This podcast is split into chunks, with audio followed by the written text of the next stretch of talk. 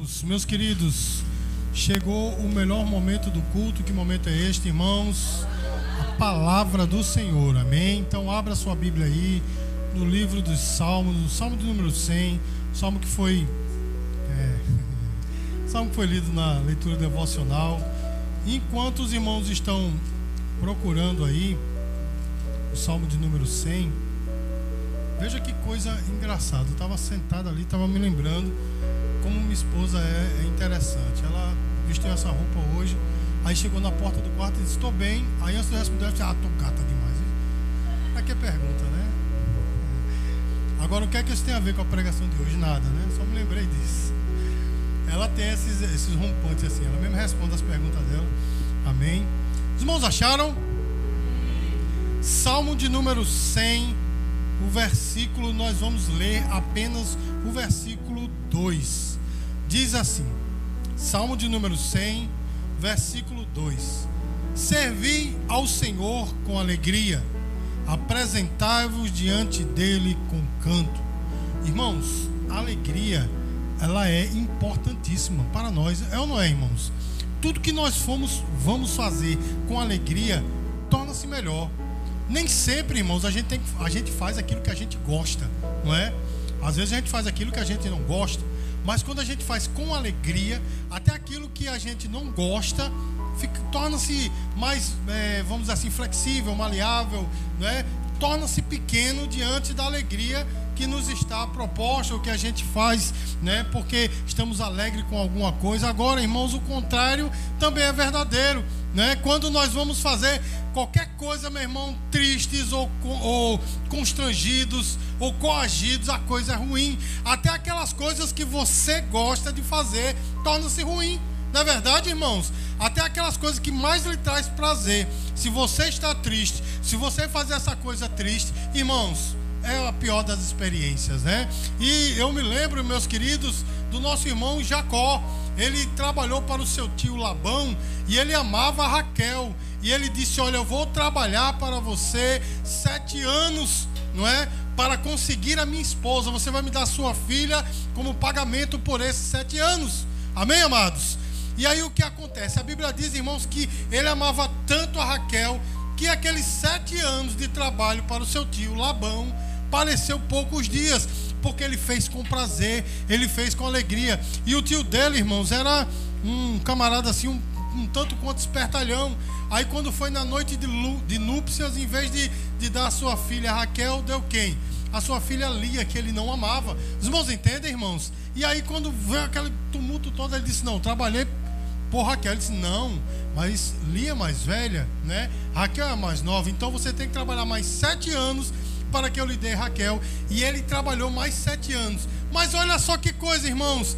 Esse trabalhar de sete anos foi como poucos dias. Por quê? Porque ele fez com alegria. Os irmãos entendem? No total foram 14 anos. E no meio da história ali, ele casou com alguém que ele não gostava. Mas mesmo assim, meus queridos, para ele foram poucos dias, porque justamente por causa da alegria. Os irmãos entendem, irmãos?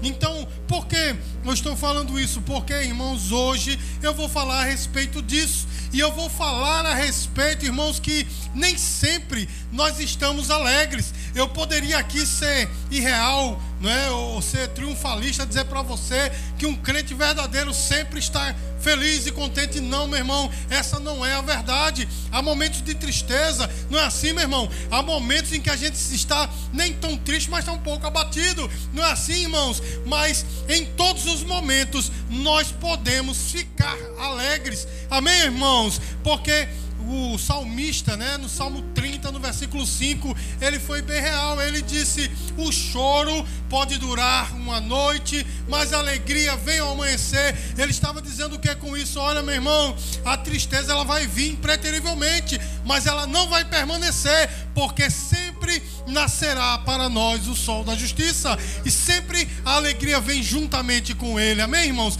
Mas nessa noite eu quero abordar esse assunto por um outro prisma, porque eu quero falar, irmãos, que às vezes nós estamos felizes, muito contentes, é, instigados, como diz um amigo meu, instigados para fazer a coisa, mas de repente chega uma situação ou uma pessoa e rouba a nossa alegria. Já aconteceu isso com você?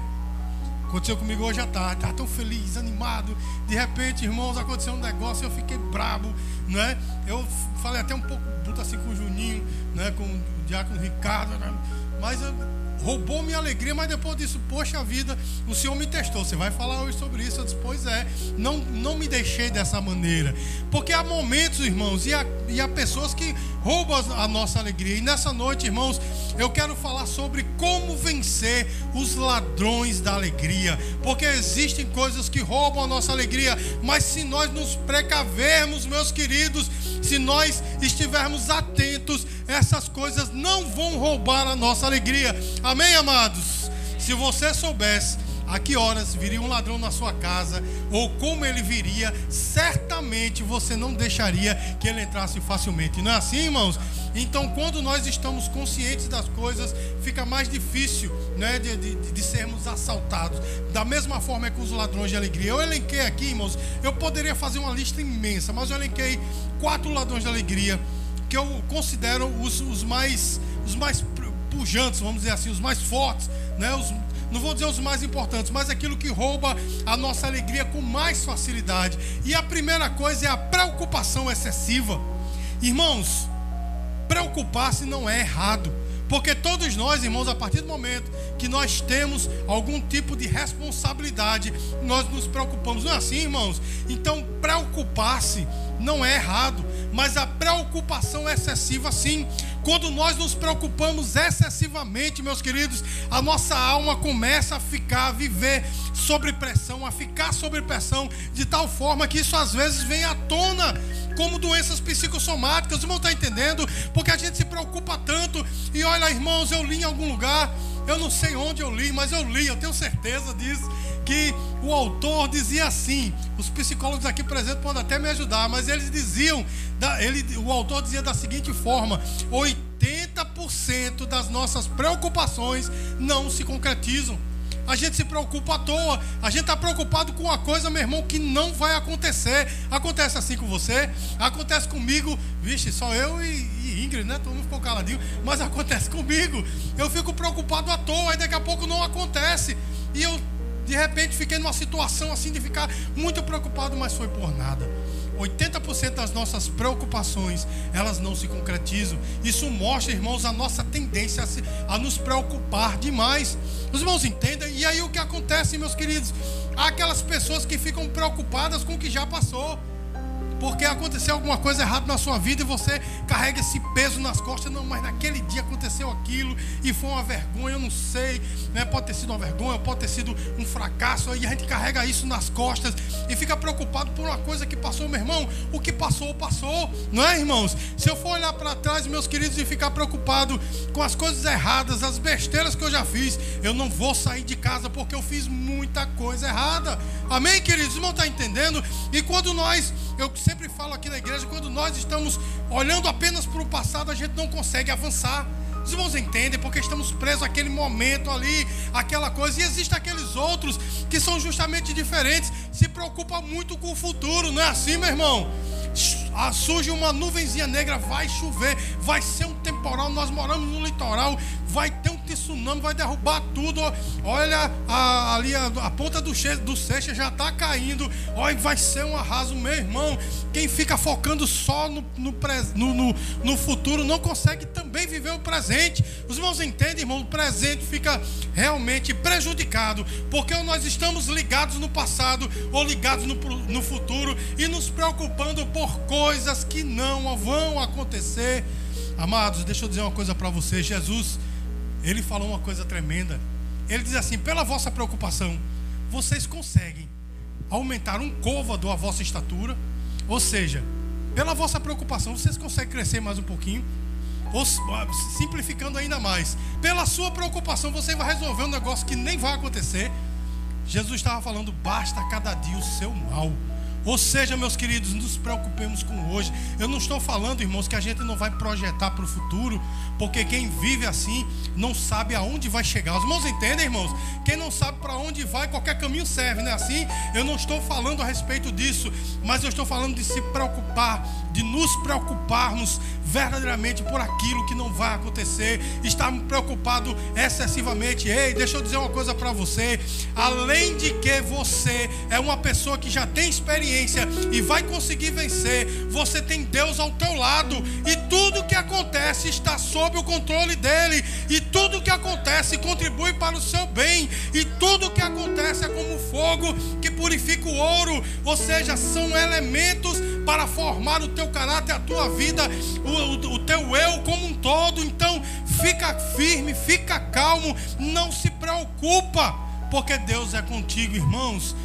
Deus vem me dado dado lições tremendas a respeito disso. E eu tenho, durante os anos, vivido isso. Meus queridos, não é fácil porque eu sou ansioso por excelência, não é? Se tem um, meu irmão, graças a Deus eu parei de mas eu ruía a unha de um jeito que ficava só o cotoco, porque eu era muito, muito nervoso. Até que um, um homem de Deus chegou para mim e disse assim: pare com essa preocupação. E eu disse, é uma profecia. Ele disse, não, eu estou vendo seus dedos, você está comendo até os pedaços. Meu irmão, pare com isso. Aí eu, caramba, poxa, está percebendo, parei, graças a Deus. Faz ano, minha esposa parou também, graças a Deus. Mas veja, irmãos, não, não nos preocupemos. Porque a Bíblia diz, irmãos, que basta cada dia o seu mal. Vamos vivendo, meu irmão. Ficar preocupado demais com o futuro vai acabar com você. Ficar preocupado com aquilo que já passou é pior ainda. Viva o presente. E qual o remédio para isso? Abra a sua Bíblia aí em Filipenses capítulo 4. A Bíblia tem um remédio tremendo, meus amados, para que nós possamos vencer essa ansiedade, essa preocupação que nos assola. Filipenses capítulo 4. Nós vamos ver, vamos ler a partir do versículo 6. Acompanhe comigo aí na sua Bíblia. Filipenses capítulo 4, versículo 6 diz assim: Não andeis ansiosos por coisa alguma. Em tudo, porém, sejam conhecidas diante de Deus as vossas petições, pela oração e pela súplica, com ações de graça. E a paz de Deus, que excede todo entendimento, guardará o vosso coração e a vossa mente em Cristo Jesus. Irmãos, o apóstolo Paulo, ele fala tremendo: não ande ansiosos o Senhor Jesus também falou: não viva ansioso, nem pelo que vai vestir, nem pelo que vai comer, nem pelo que vai beber. Tenha calma. As aves do céu não semeiam, né? não cegam, mas elas são alimentadas por Deus. E ele fala: os lírios do campo, a, beleza deles excede muito a beleza de Salomão na sua glória. E eles vivem hoje para amanhã ser levado ao fogo. Então, ele diz: vocês valem muito mais do que todos eles, do que pardais. Não está entendendo, irmãos? Então, não se preocupe agora. Se está preocupado, o apóstolo Paulo diz assim: olha, entrega a Deus a tua preocupação.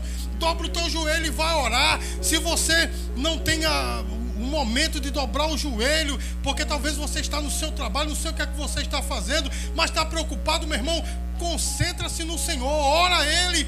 É bom orar de joelho, é, mas nem sempre nós podemos orar de joelho. Você pode orar sentado, deitado, andando, dentro do ônibus. Você pode orar em qualquer lugar, mas entrega a Deus a tua petição. Agora entregue e deixa na mão dele, porque Ele sabe o que é melhor para nós.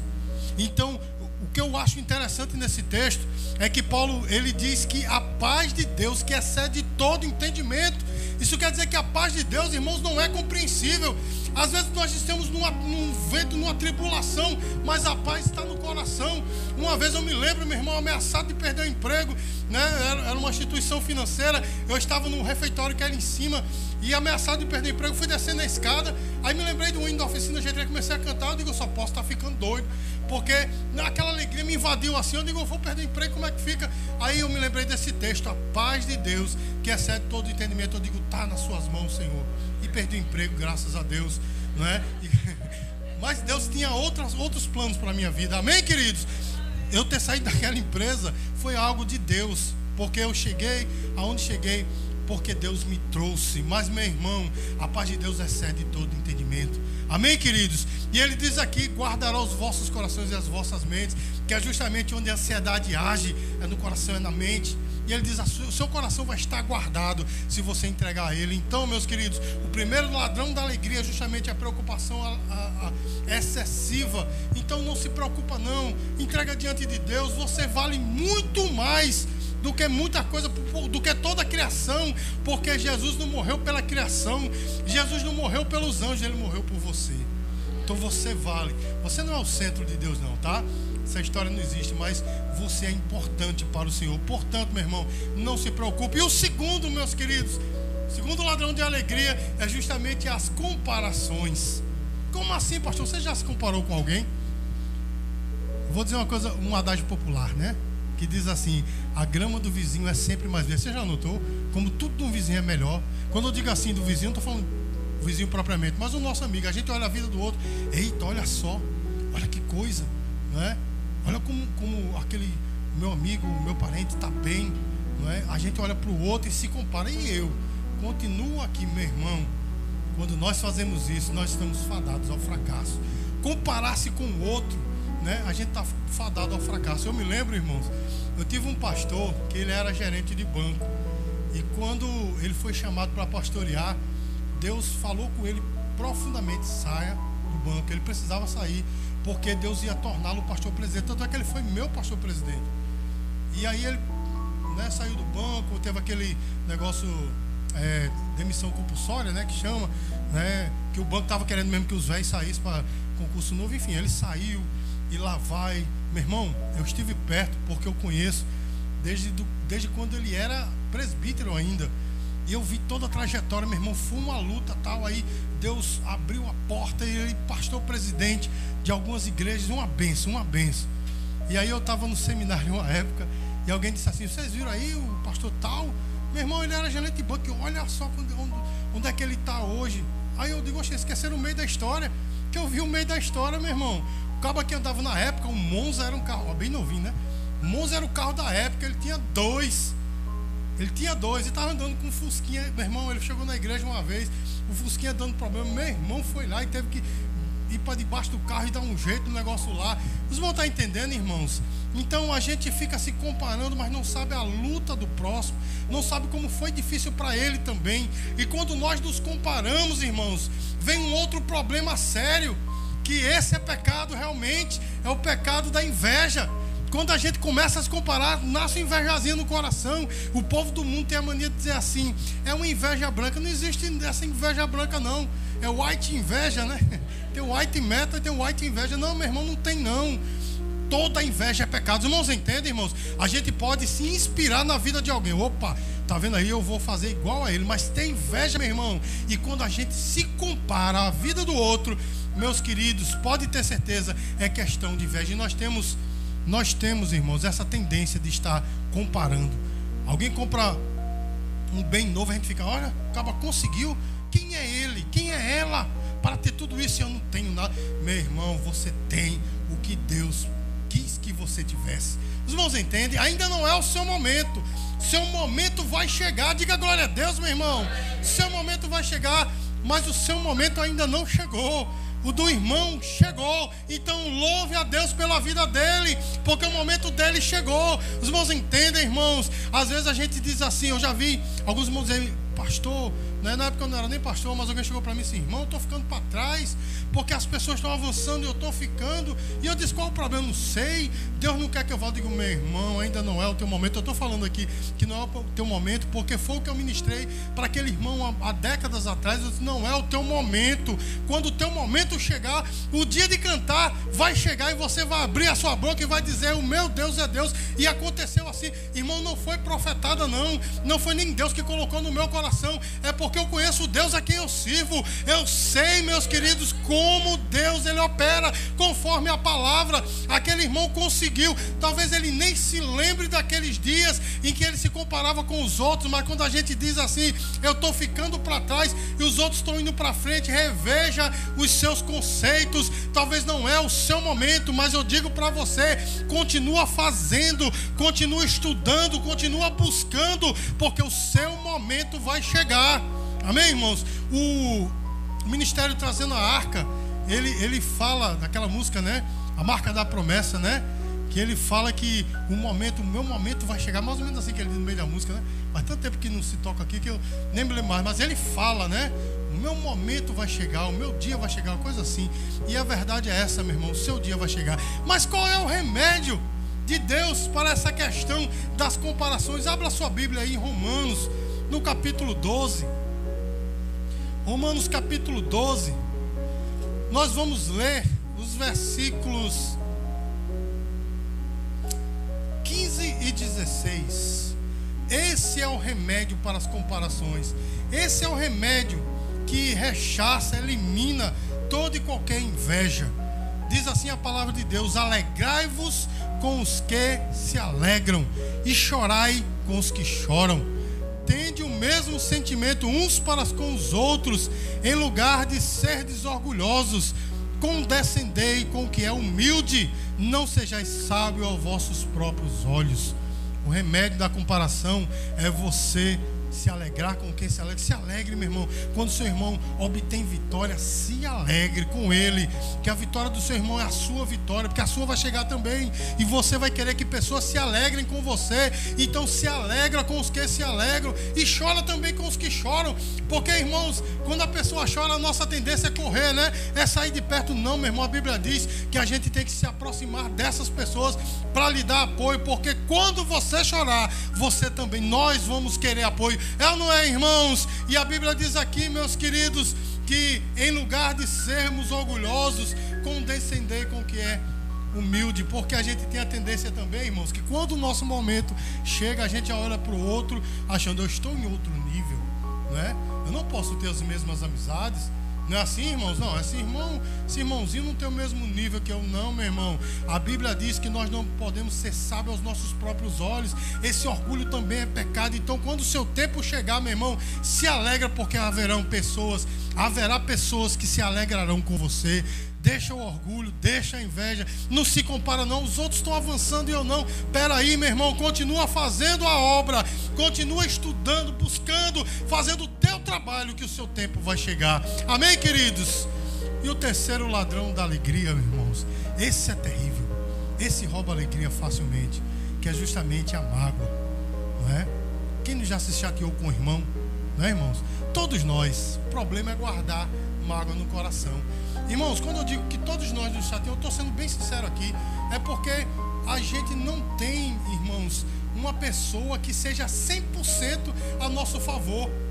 Olha, irmãos, aqui estão as duas pessoas que eu mais amo na vida, a minha mãe e a minha esposa.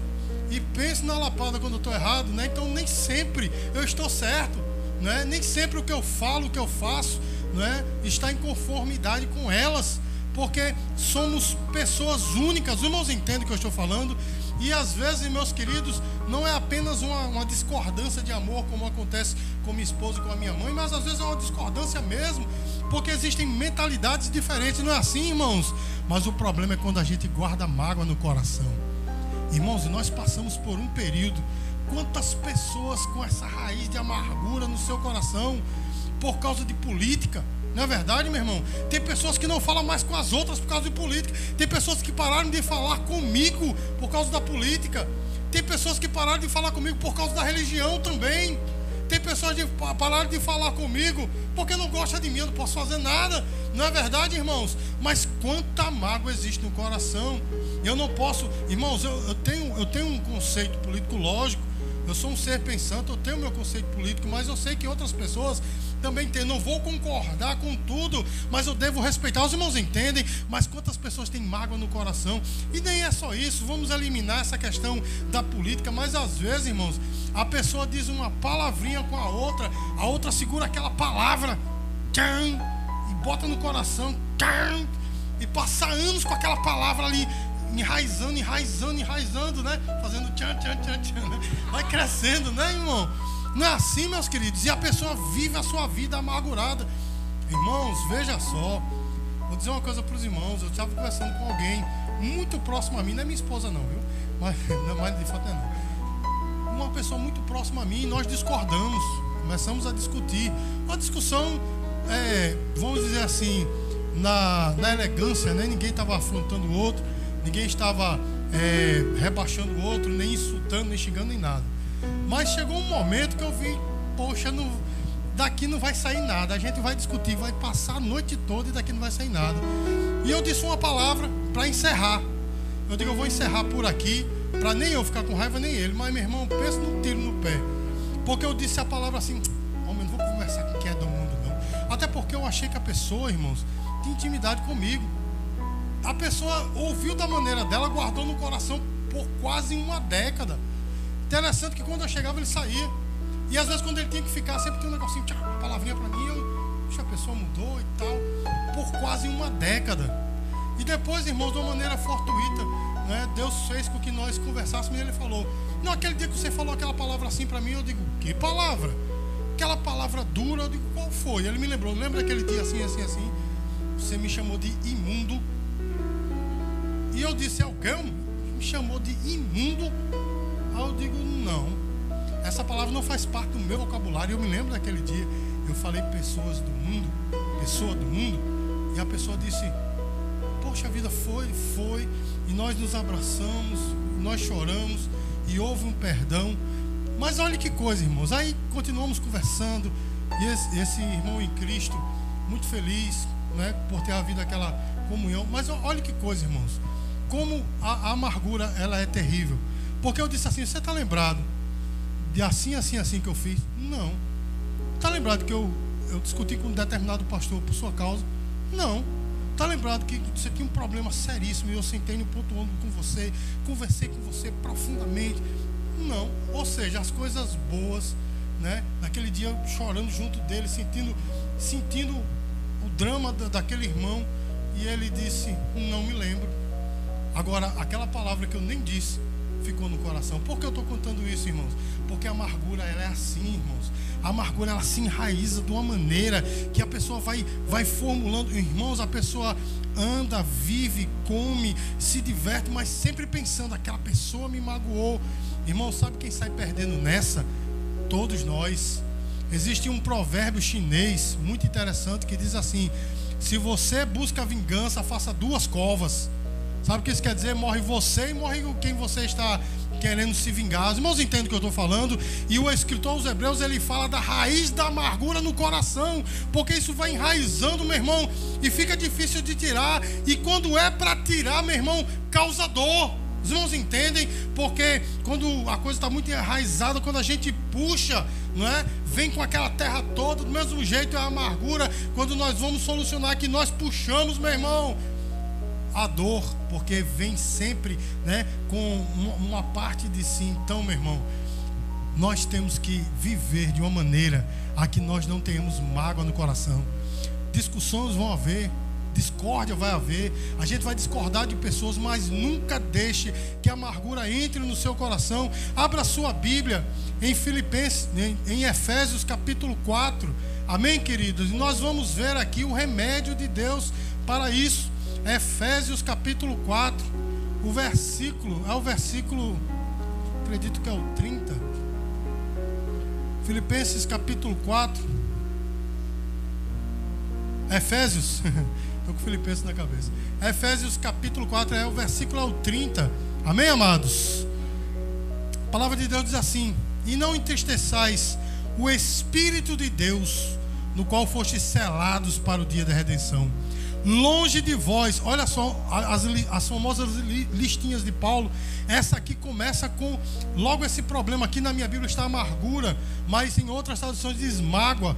Longe de vós toda amargura e cólera e ira e gritaria e blasfêmias e bem assim toda maledicência. Antes sede uns para com os outros benignos, compassivos, perdoando-vos uns aos outros, como também Deus em Cristo vos perdoou. Irmãos, se nós pegarmos o contexto aqui, nós vamos ver que quando nós temos amargura no coração, nós estamos entristecendo o Espírito de Deus. Deus nos chamou para você ter amargura no coração, meu irmão. Deus não chamou você para isso, não. Se você está triste com o irmão, a Bíblia diz: olha, se, se você sabe que alguém tem alguma coisa contra você, deixa a tua oferta lá no altar, vai reconciliar reconcilia-te com ele e depois volta e oferece. E ele diz mais assim: se reconcilia enquanto vocês estão andando. Sabe por quê, meu irmão? Porque um dia, ou eu, ou a pessoa que, que é o alvo da minha amargura, vai-se embora. E daí, meu irmão, não vai ter como você pedir perdão. Os irmãos entendem? Se reconciliar, então se reconcilia enquanto tem tempo.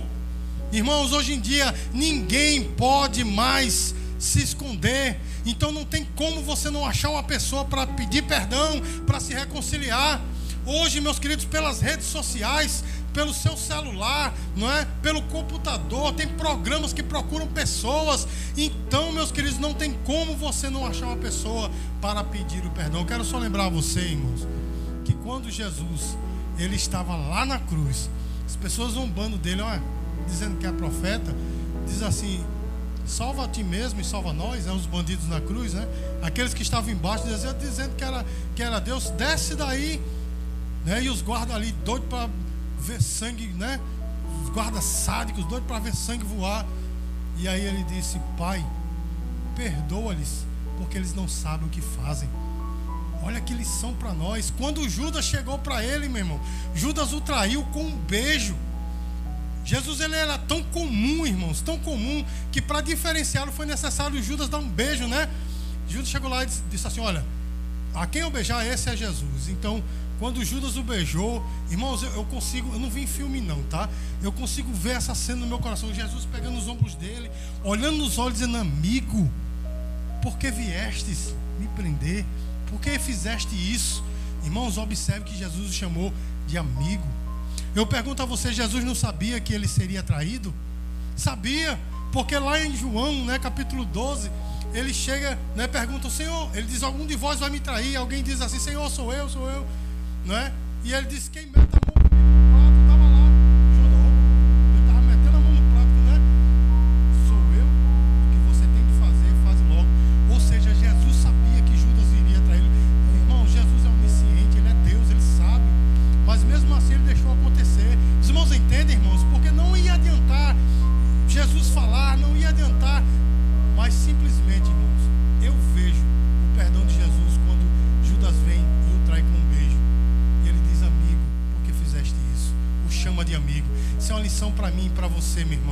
para que eu e você possamos fazer o mesmo.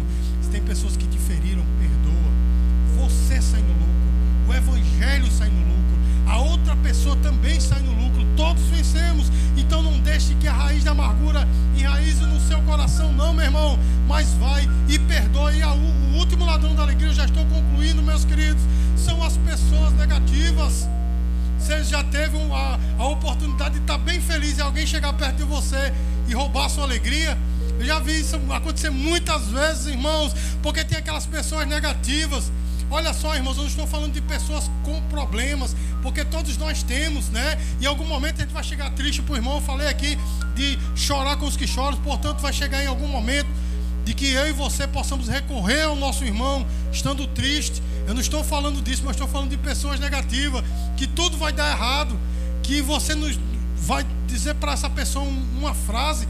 e antes de você dizer a última palavra já está dizendo não vai dar certo. Você já, já teve a experiência, irmão, de ter pessoas assim do seu lado pessoas negativas que sempre estão tá puxando você. Às vezes isso é até uma questão de inveja, não quer ver você crescer, não faz e não quer que o outro faça também. Pessoas negativas que tudo só vê o copo meio vazio. Já viu essa história do copo meio cheio ou copo meio vazio? A gente passou meses na, entre minha esposa e meus filhos dizendo o copo está cheio. Está meio vazio está meio né, brincando com o outro. Mas tem aquela pessoa que só vê o copo meio vazio, meu irmão se liga em Deus, porque verdadeiramente viver assim, nessa, nessa negatividade, não faz bem. Os irmãos entendem, irmãos? E estar perto dessas pessoas também não faz bem. E olha só, irmãos, eu estou sendo bem sincero aqui. Às vezes nem adianta você falar, porque a pessoa está viciada de tal forma em ser negativa que não vai adiantar. Uma vez eu estava conversando com um, um irmão em Cristo e ele diz assim: rapaz, eu estou até preocupado porque as lutas acabaram na minha vida. O cara estava tão viciado em, em, luta, em dificuldade, em problema, em negatividade, que eles tá tão bom ultimamente. O homem, não é momento tu fechar. Não, vai acontecer alguma coisa errada. Olha, porque está tudo tão bem. Não tem pessoas assim, meu irmão, só pensa que vai dar tudo errado. Meu irmão, essas pessoas, elas precisam ser tratadas por Deus. Muitas vezes nem adianta você falar, porque você vai só se chatear e chatear a pessoa. Deixa Deus trabalhar nessa vida. Agora deixa eu te dizer uma coisa, irmãos.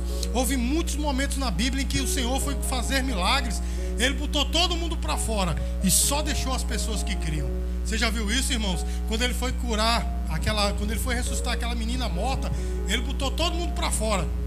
Deixou só o pai, a mãe da criança, seus três discípulos, Pedro, Tiago, João e ele. Apenas aqueles que criam. Por quê? Quando ele disse, a menina dorme, todo mundo riu. Ou seja, ninguém creu, né, meu irmão? Ela dorme e vai ressuscitar. Então ele deixou ali apenas aqueles que criam. Isso é uma lição para mim e para você, meu irmão. Você quer que Deus faça milagre na sua vida? Vá se afastando um pouquinho dessas pessoas negativas, que sempre tem uma palavra contrária, que diz que não vai acontecer, que Deus não vai fazer. Cadê Deus diante dessa pandemia? Cadê Deus nessa crise toda, meu irmão? Esse tipo de argumento só faz destruir a gente. Os irmãos entendem, irmãos? Então nós precisamos deixar que essas pessoas elas sejam realmente tratadas por Deus e nós temos que nos é, viveu a parte dessas pessoas. Os irmãos entendem? Eu sempre falo aqui, irmãos, sobre lutas, campeonatos, não é? Quando eu falo a respeito disso, porque sempre tem aquele corner que está ali do lado, vai campeão, acaba só, só o caco, né? O olho inchado, dentro bambo, né? O ouvido estourado, ele vai, meu irmão, que você consegue, esse cara não consegue. E o cara tá ali só a graça, né, meu irmão? Mas por quê? Porque aquela palavra, se o, se o, o corner estiver ali do lado dizer, meu irmão, corre que tu vai morrer. Então, como é que vai ficar esse atleta, né? Ele vai olhar para o outro, já está todo arrebentado, vai olhar para o outro e vai dizer, eu vou perder. Porque, irmãos, uma palavra de apoio faz toda a diferença. Os irmãos entendem, irmãos? Às vezes o que a gente precisa é apenas uma palavra de apoio. Vai, que Deus é contigo. Meu irmão, essas palavras são poderosas. Os irmãos entendem? Eu costumo dizer, meu irmão, se você não tem nada de bom para dizer, fique calado, que é o melhor que você faz, porque tem pessoas que têm o prazer de abrir a boca e somente falar de coisas negativas e desestimular você. Não é assim, irmãos? Se fosse assim, meus queridos, essa, as portas dessa igreja não estariam abertas. Eu nem seria pastor, porque antes de ser ordenado pastor, o que falaram para mim, meus queridos, eu não vou nem investir tempo nisso, mas pessoas negativas falando coisas negativas, eu digo, peraí, não pode ser desse jeito. E eis-me aqui, meus queridos, já mais de uma década à frente da igreja, porque o Senhor, Ele disse para mim: vai que eu sou contigo. E eu estou dizendo para você nessa noite: não fique perto dessas pessoas, se afaste, precisa fazer inimizade, não, porque o crente não pode estar fazendo inimizades, mas se afaste, ande com pessoas de fé, que vai lhe, lhe instigar para algo mais, que vai lhe levar mais além, que vai te ajudar em oração, que vai te ajudar com a palavra positiva. E eu louvo a Deus, meus queridos, porque ao meu redor sempre tive pessoas que investiram em mim. Eu não era muita coisa, continuo não sendo, mas eu era pior antes. E as pessoas investiram em mim, minha mãe sempre, em tudo que eu quis fazer, não é? Eu estou querendo que ela faça uma janta boa para mim, por isso que eu estou falando isso. Mas veja só, irmãos, minha mãe, tudo que eu quis fazer, ela estava ali comigo. Eu me lembro, meus queridos, eu entrei no taekwondo e ela disse, vai, fez um, kimono para mim. O kimono, ela viu um filme de, de arte marcial e o kimono a calça do kimono era no meio da perna, ela fez para mim. Quando eu cheguei lá, cheguei lá, era o único. Aí todo mundo tirava onda comigo, né, me chamando de Mestre Kim. Quem faz taekwondo sabe que Mestre Kim era o, foi o cara que trouxe o taekwondo para o Brasil. Era, mas ela estava lá, em campeonato ela teve lá, né? Apanhei que só no campeonato e ela lá, né? Dando força. Eu me lembro, já contei aqui, quando ela entrou no campeonato que eu vi, mesmo na hora que eu levei um golpe e caí, ela levante, meu filho, levante. Perdi a luta, mas minha mãe estava lá. Os irmãos entendem, irmãos? Palavra de apoio. Depois eu passei por Kung Fu, né? E ali foi, foi uma coisa que realmente foi algo bem diferente da minha vida e minha mãe estava lá. Né? Eu me lembro que eu fui lá para o Astrea, talvez ela não se lembre, eu fui para o Astrea e era um campeonato e eu estava lá, eu não concorri, mas eu estava lá. Aí ficou todo mundo sentado assim, né, daquela forma, com, as, com, os pés para trás, né, sentado em cima do joelho. Né? Foi difícil para mim, mas eu estava lá. Só fiz isso o campeonato todo. Eu não participei, mas minha mãe estava lá, né? dando aquele apoio. Né? Tipo assim, você vai sair daí todo quebrado, mas eu estou com você. Né? Só de ficar sentado horas ali, daquele jeito, né? ao redor do, do, do, do, do tatame. Né? Mas, meus queridos, tenha perto de você pessoas que vão investir na tua vida pessoas que vão acreditar em você, porque isso dá uma força para você ir além. Deixa eu dizer uma coisa para você, meus queridos. Eu já estou concluindo, agora de verdade. Irmãos, muitas vezes quando desço aqui para é, participar do culto, eu estou só o pó, só o caco. Eu estou falando isso não fisicamente, mas espiritualmente. Que a vida de um pastor não é fácil. Mas quando eu vejo o rosto dos irmãos, que os irmãos saíram da sua casa, deixaram lá seus afazeres, seus problemas para vir aqui adorar a Deus junto comigo, meu irmão, isso me dá uma força. Eu digo, poxa, eu tenho irmãos em Cristo, a qual, os quais eu posso ter comunhão. Olha que coisa, irmãos, nós juntos adorando ao Senhor dos Senhores, o que fez tudo. Irmãos, esteja sempre perto de pessoas que vão instigar a tua fé, que vão te colocar para frente. Amém, amados? Para concluir, meu irmão, não deixe que ninguém roube a sua alegria. Não deixe que ninguém roube a sua alegria. Esteja sempre feliz na presença de Deus. Mas, pastor, senhor falou que em algum momento a tristeza vai chegar. Sim, ela vai chegar. O abatimento vai chegar. Mas não vai permanecer. Porque Deus é com você. Ele vai sempre fazer com que a alegria brote no seu coração. Então, não deixe que a sua alegria seja roubada por nada, por coisas pequenas. Se proteja diante de Deus. Esteja apegado com Ele. Sabe por quê, irmãos? Salmo 16 versículo 11 diz: Na presença do Senhor, a fartura de alegria, e na sua destra, na sua mão direita, há delícias perpetuamente. Desfrute dessa alegria, desfrute dessa delícia, porque você está na presença de Deus. Vamos ficar de pé, irmãos. Vamos concluir esse culto cantando louvor.